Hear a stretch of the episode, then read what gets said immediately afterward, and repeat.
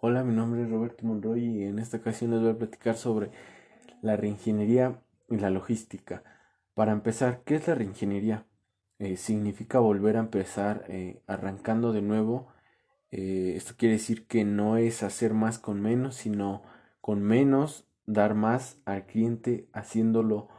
actual, mejor y más inteligente, ya que es la revisión fundamental y el rediseño radical de procesos para alcanzar mejores expectativas, mejores resultados, en medida de críticas como costos, calidad, servicio y rapidez. Ya que hablar de reingeniería estaríamos involucrando tres factores tales como clientes, competencia y cambio. Hablar de clientes es que ellos asumen el mando de la empresa, ya que a ellos se les tiene que complacer de cierto modo, eh, llenar sus expectativas, sus necesidades, ya que en el mercado que está girando la empresa está segmentado mm, por múltiples clientes que tienen eh, múltiples necesidades, valga la redundancia, pues suele ser un poco tanto complejo, ya que eh, las empresas que tienen la mentalidad de mercados masivos, la realidad es que es más difícil de aceptar, ya que si se pierde un cliente, eh, no aparece otro para reemplazarlo, ya que su cliente es eh, su fin. Otro factor importante pues sería la competencia, ya que antes la competencia era sencilla de cierto modo, ya que se hacían ventas rápidas. Ahora hay muchos competidores y clases y de clases muy distintas, ya que suelen a, nacer los productos sustitutos, ¿no? Eh, pues en, un mundo tan globalizado eh, trae consigo la caída de las barreras comerciales, ya que pues ninguna compañía eh, está, está protegida su territorio de competencia, ¿no? Ya que la globalización hace eso, ¿no? Que la competencia extranjera pues pueda llegar a mercados locales. Ser grande no es ser invulnerable ahora eh, ya que las compañías que apenas empiezan, las que apenas nacen, pues descubren nuevas técnicas para mantenerse en el mercado, lo que hace un mercado pues más competitivo, valga la redundancia.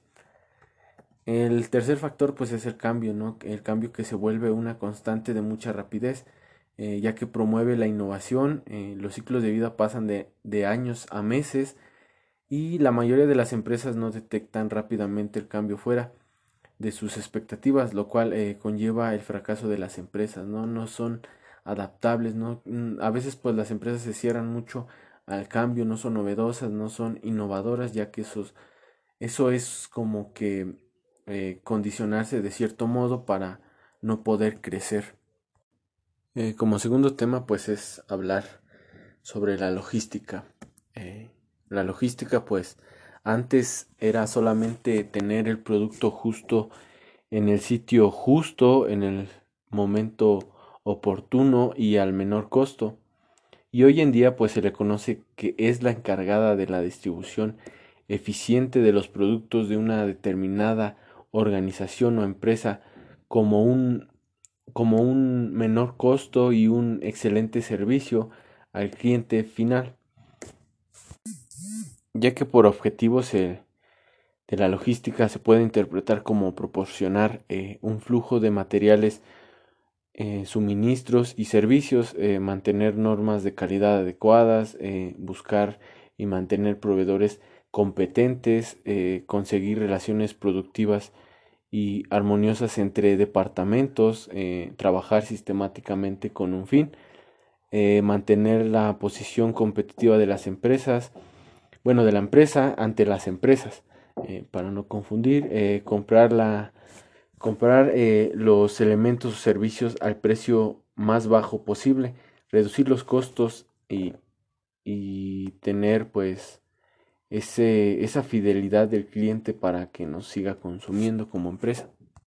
ya que la logística en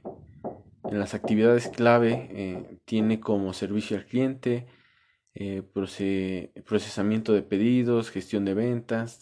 transporte con dirección, direcciones unidireccionales, eh, ya sea, se puede decir de cierto modo, pues un ciclo, eh, ya que uno de los factores primordiales que intervienen en la evolución de la logística son la estrategia JIT, el Just in Time, mejor conocido, ya que aumenta las líneas de producción, la eficiencia en producción en alcanzar altos niveles, desarrollo de sistemas de información, la fluidez de comunicación asertiva entre distintos departamentos para poder trabajar sistemáticamente, eh, ya que la cadena de distribución quiere mantener cada vez menos inventarios, que es el propósito eh, primordial del JIT, eh, reducir inventarios.